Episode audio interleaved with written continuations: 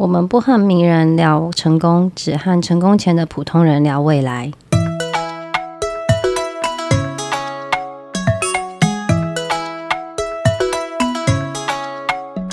哎，大家好，这里是很适合聊人生的阿姨们。P.S. 还很漂亮，小阿姨刚才微笑的抬头看了我。好的。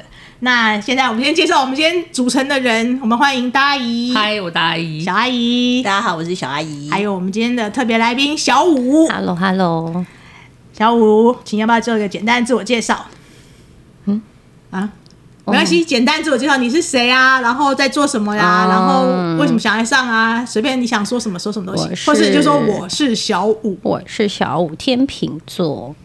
嗯，目前。就是三十六岁七岁，对，正值就是人生要转入，哎、欸，我是不是应该要赶快结婚，赶快生小孩？然后我的工作上跟我到底要成家立业还是怎么样的阶段？嗯嗯。所以你的第一个问题是想问，我的第一个问题是，还是你只想要直接切入直奔重点？好，我我可以用从我的第一个问题延伸，没问题，来，就是。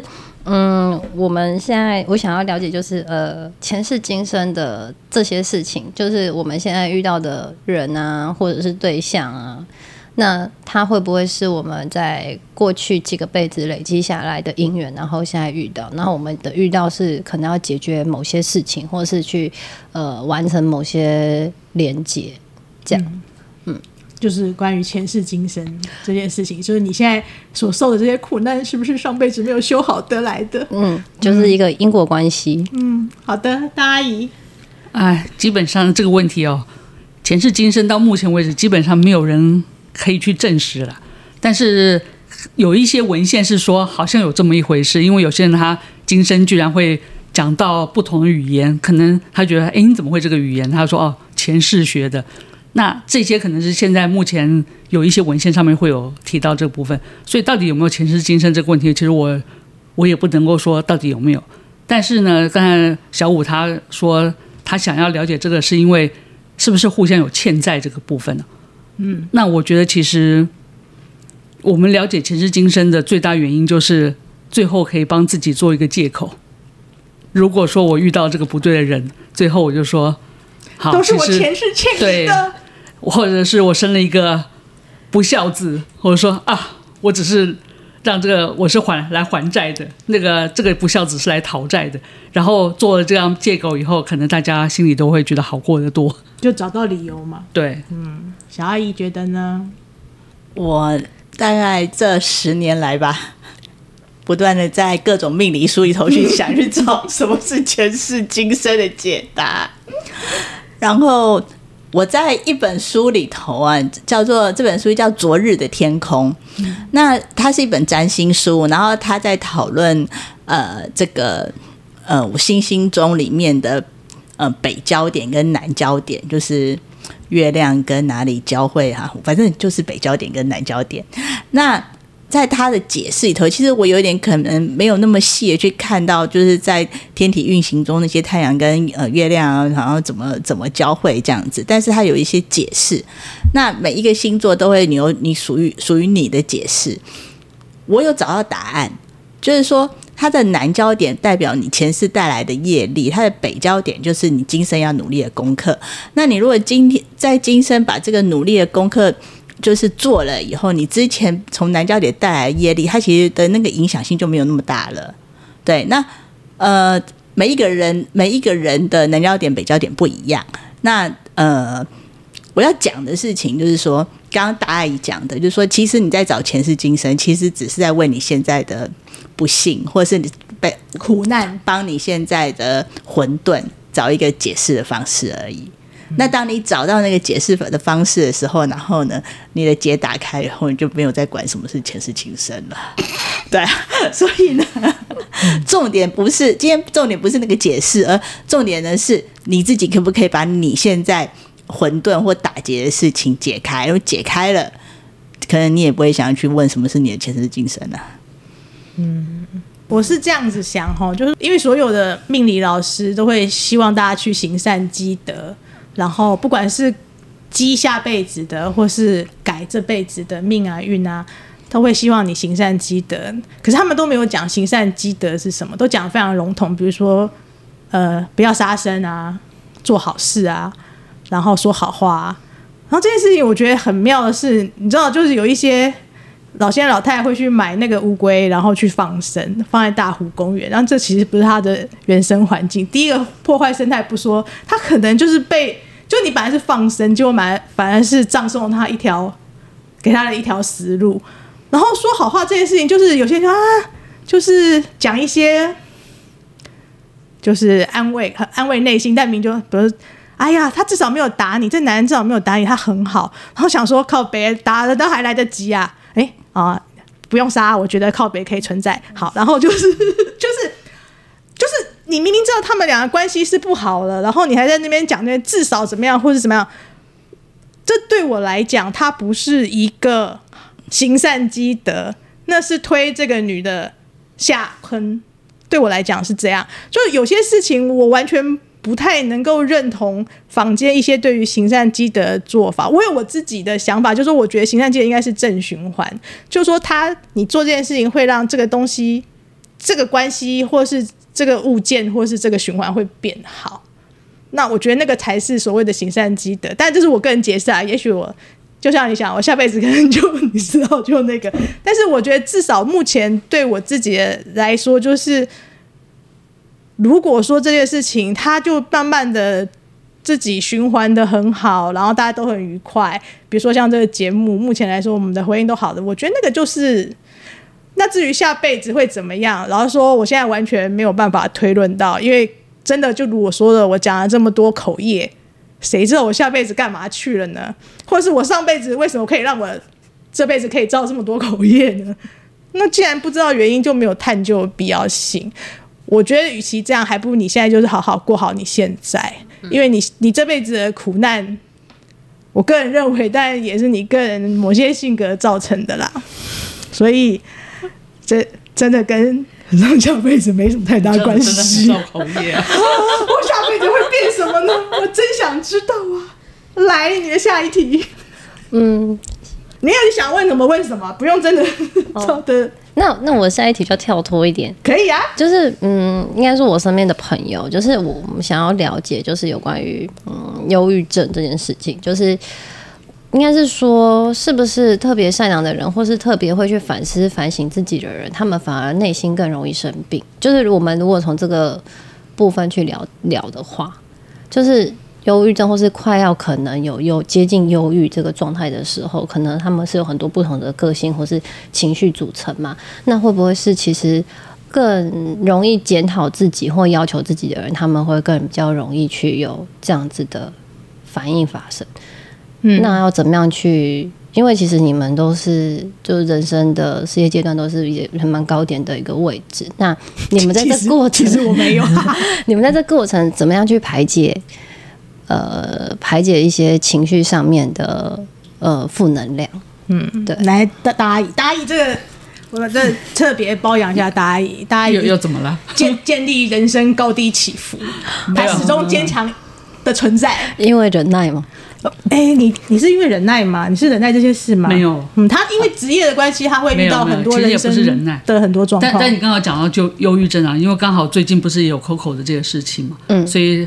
然后刚好呢，我前天的时候又听到我以前有一个长官，他最近从六楼跳下来，然后后来也是忧郁症。然后，那你刚刚回答问说，那忧郁症的人到底有会不会有一些共同的特点呢？其实我觉得，不管是忧郁症啊，现在有很多人如果是有一些比较重大一点的疾病的话，其实很多方面都是心理造成的，会。占的因素还蛮大的，那当然还有另外一种，就是环境荷尔蒙的关系，也会造成大家生病。但是像这种忧郁症心理造心理的疾病的话，呃，以我看来的话，大概很多人都是比较属于完美主义者。完美主义者当然就第一个就是对自己要求，第二个对别人也要求，然后再来就是不放过自己，然后对很多事情很执着。你跟他讲说，你你已经很有钱了，你还需要这么的看不开吗？可对他们来说，有钱没钱不是一件重要的事，但他心里就是看不开。可能有些人他就是，你说你不要，你工作不用这么用力吧？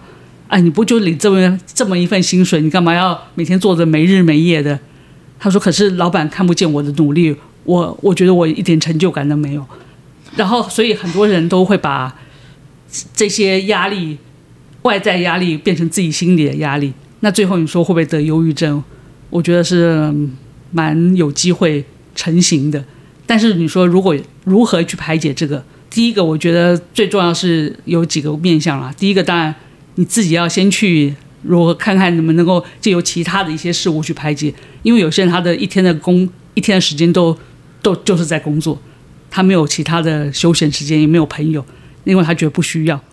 那这样子的人，他第一个他就当然容易比较有这样子一个优越倾向。但如果朋友让你更忧郁怎么办？离开朋友。有其他的，所以要慎选朋友。你没有，有时候就是就是没有其他呢，就找自己找兴趣啊。那如果离不开呢？离不开的时候，就是你的完美主义在作祟。你给你自己那个理由，说你离不开，因为没有每个朋友也都完美的。嗯嗯，因为其实人人人应该有各式各样的朋友。嗯，对，这个我真的觉得我在认同，就是这各种就是好看的、丑的都要。那好的。然后聪明的，不那么聪明的也要，严肃的、好笑的，我觉得都都可以来一点。人生应该像鸡尾酒一样，都来一点。小阿姨对吗？谢谢小阿姨不嫌弃的陪了我这么多年。嗯，还有大阿姨也是，这都是爱。好烦哦，该说什么呢？大阿姨，希望很难回啊，酸甜苦辣，酸甜苦辣。我要讲的是，刚刚大阿姨讲的完美主义非常有道理啊，而且我觉得为什么你会有完美主义出现，就是你不够爱你自己，就是你不够爱你自己的时候，你才要把你自己逼到什么事情都要完美，你在逼你自己变完美，但是你知道你还不够完美，你干嘛要这样逼你自己变到完美？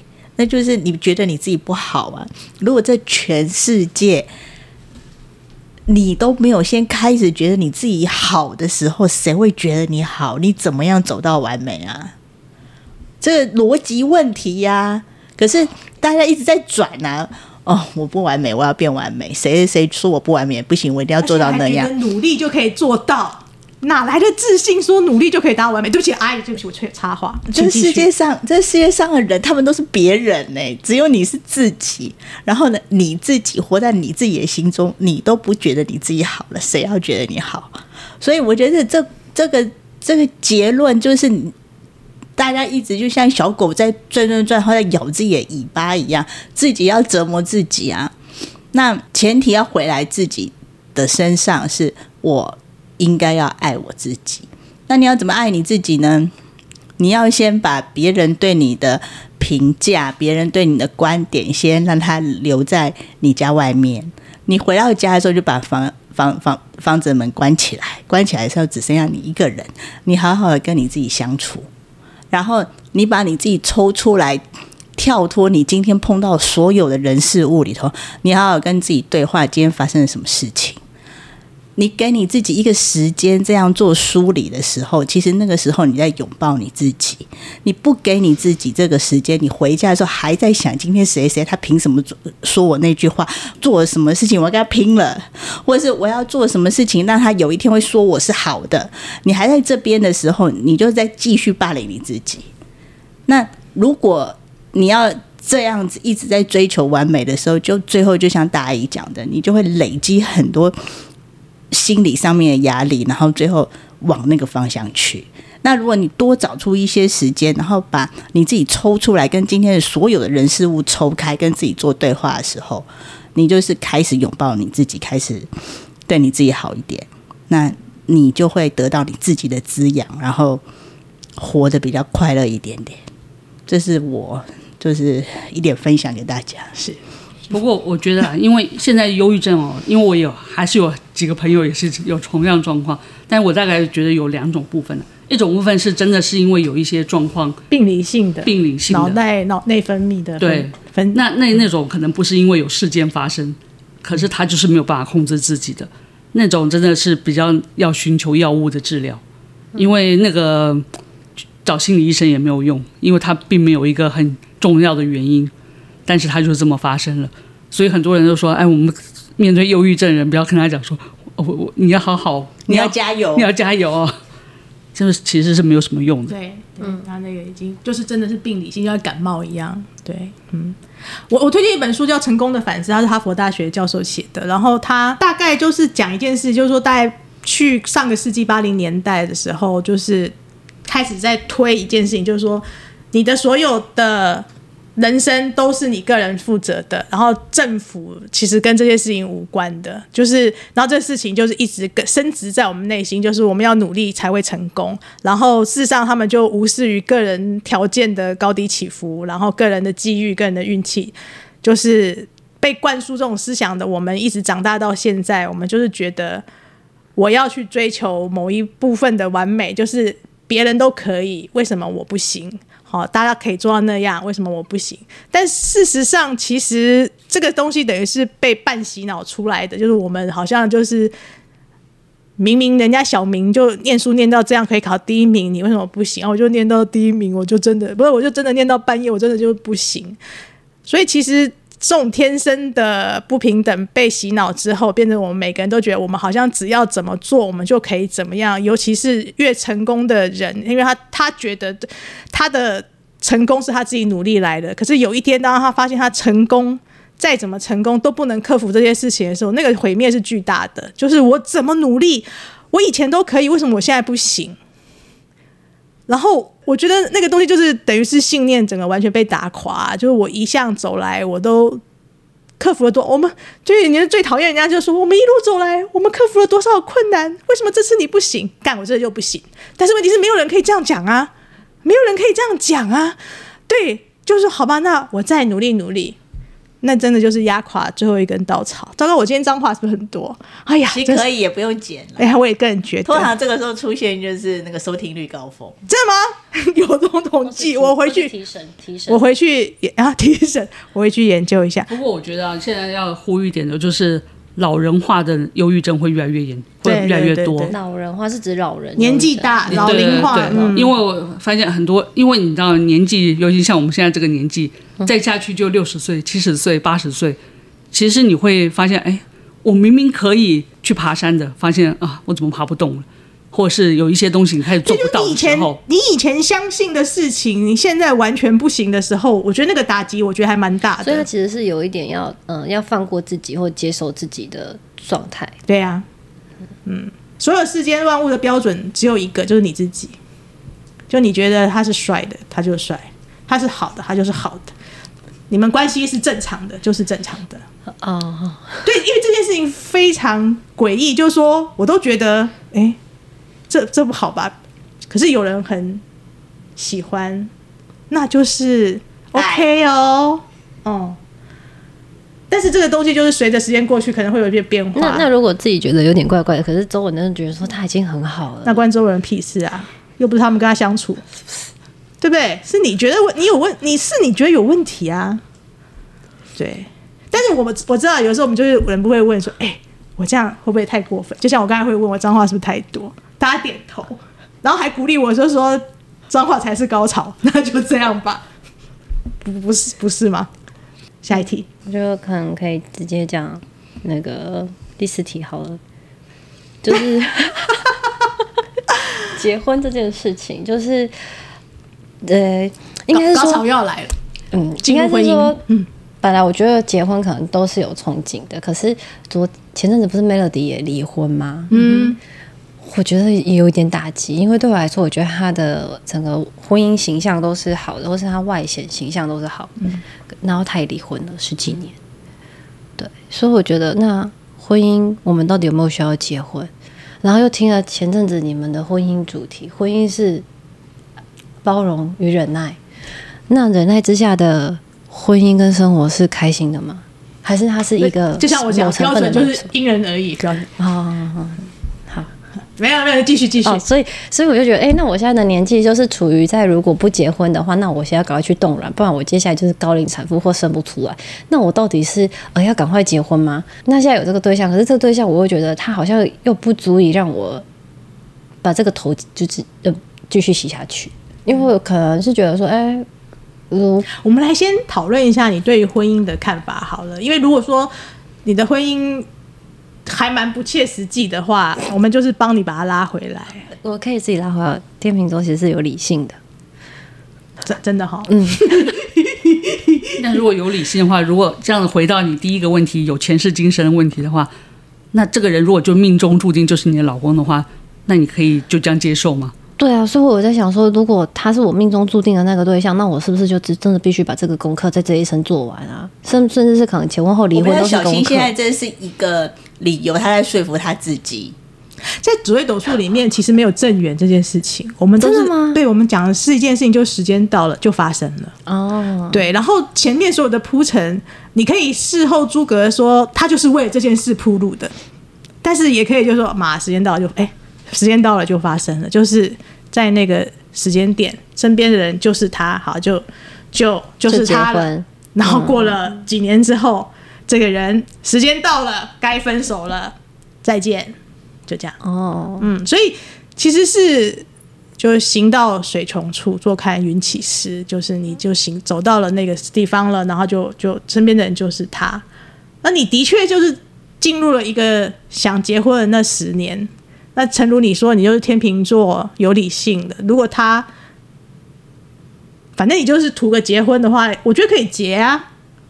哦哦，对啊，红包收一收啊，然后那个小孩生一生啊。但是就是说你自己会清楚这个关系，就是他你不爱你不喜欢，那就时间到了就在。我身边的朋友觉得我很爱他，可是我真的不知道我到底是不是爱他哎、欸。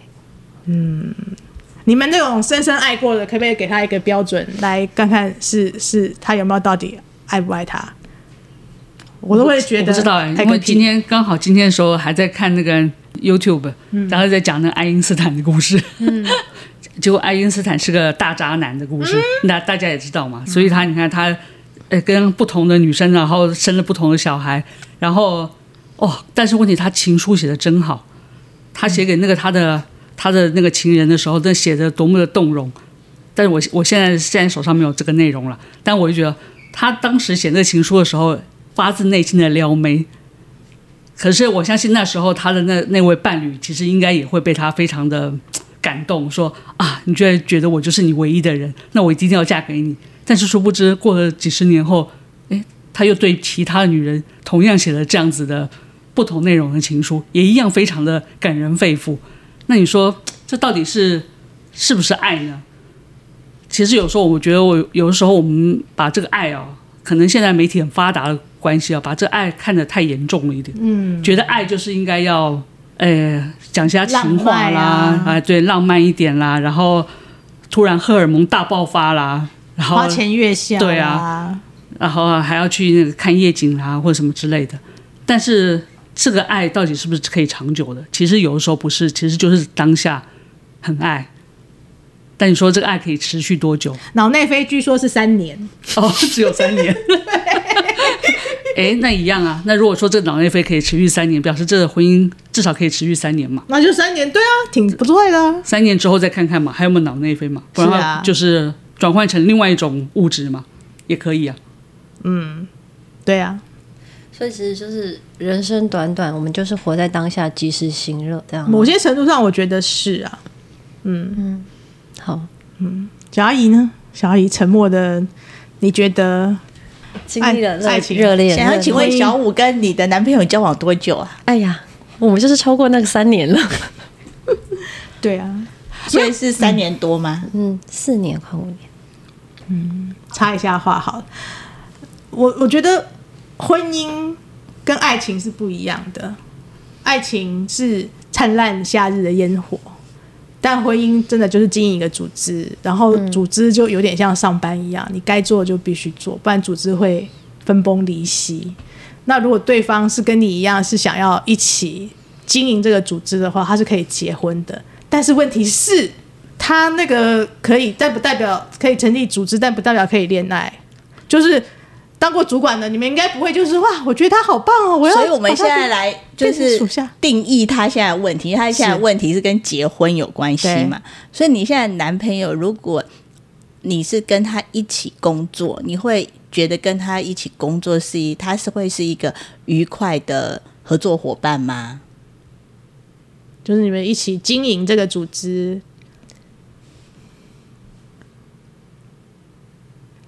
进入了漫长的沉思。假设他是负责产品，然后你是负责销售这个产品的人，然后呢，你们两个人要一起，你们两个要开一间公司，然后把这个产品销售出去。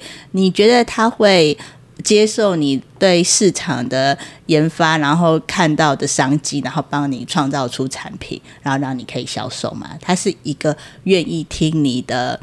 呃，分析或者是他可以跟你互动，你的分析，然后让你们有比较好的呃产出的结果，然后呃让你们的公司可以在这个呃市面上存活，这样子的伙伴吗？嗯，他在他在聆听的时候，可能是会有互动的。但是如果说要有产出或者是要行动的话，那我们可能就要陷入一个等待。那等待的时间呢，我们也不确定它会不会有一个节点。所以这几年下来，好像也没有特殊的例子去确认说他会不会是一个好的合作伙伴。但你会想要跟他一起工作吗？他的脾气是好的，所以你们一起出去旅行是 OK 的。就是嗯。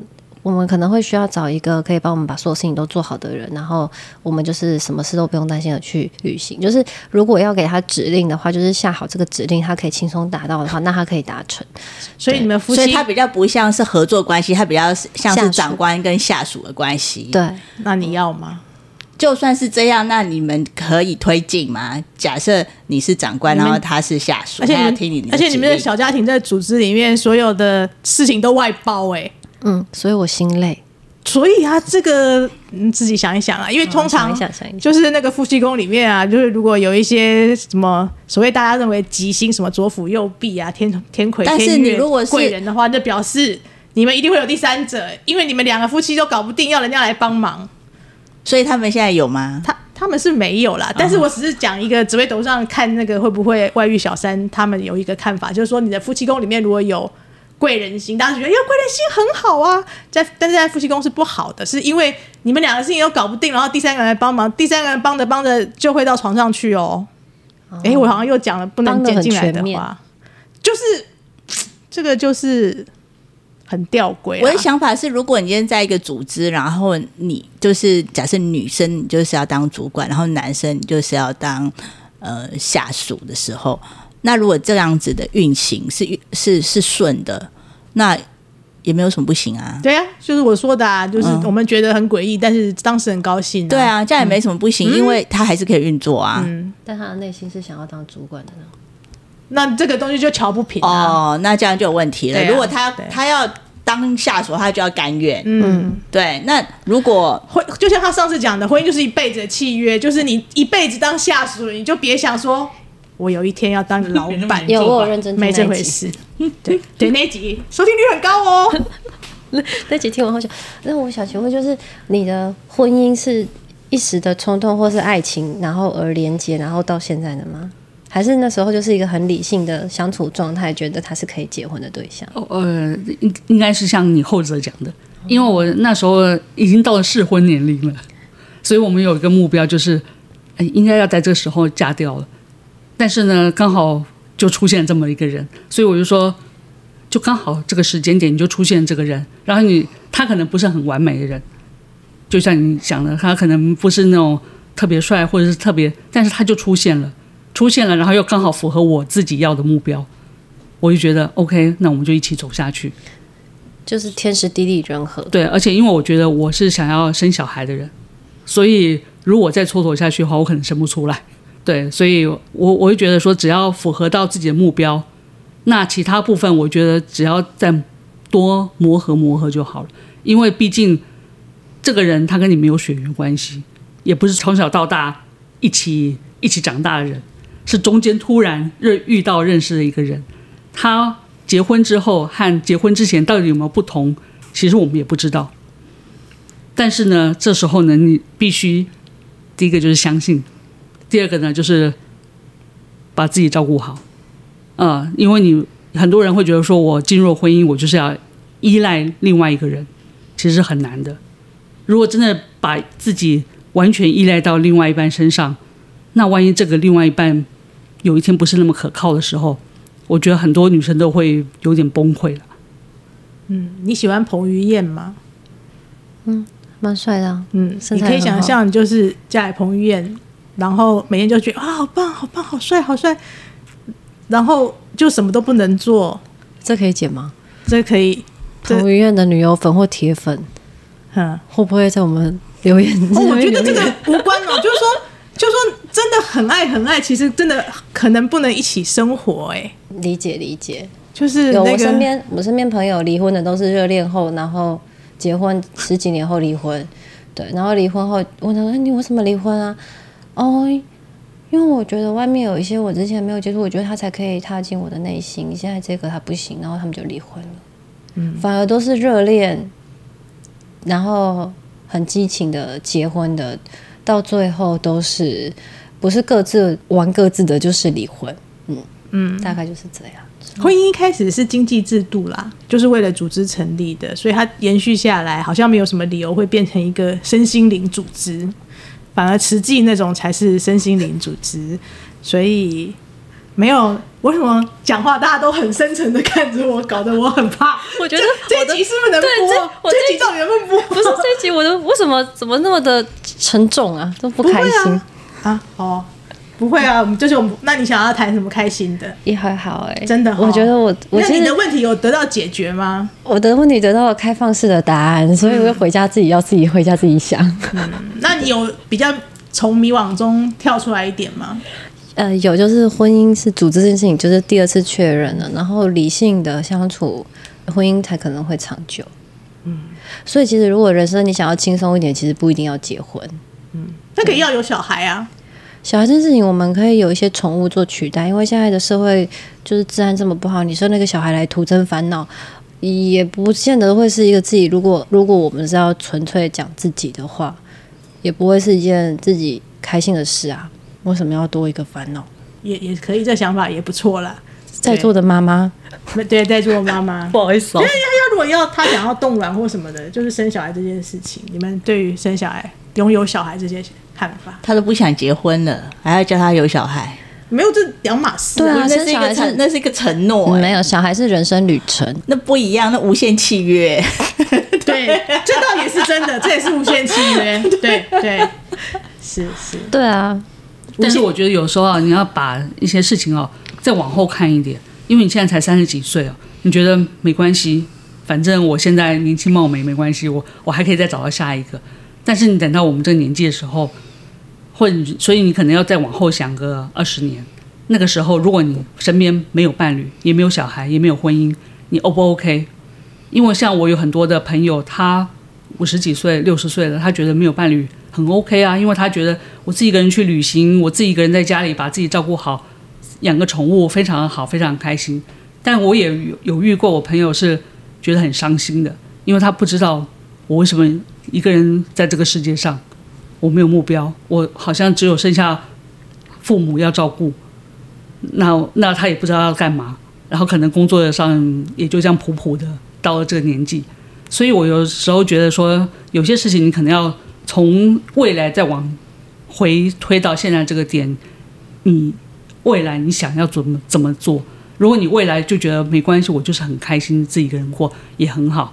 但是如果你觉得你那时候可能会后悔的话，现在可能就要再再多思考一下了。嗯，大阿姨讲的很有道理。大阿姨讲完之后更疑惑了，但是这因为我不是我的主场，所以没有关系。好哦，有没有什么问题呢？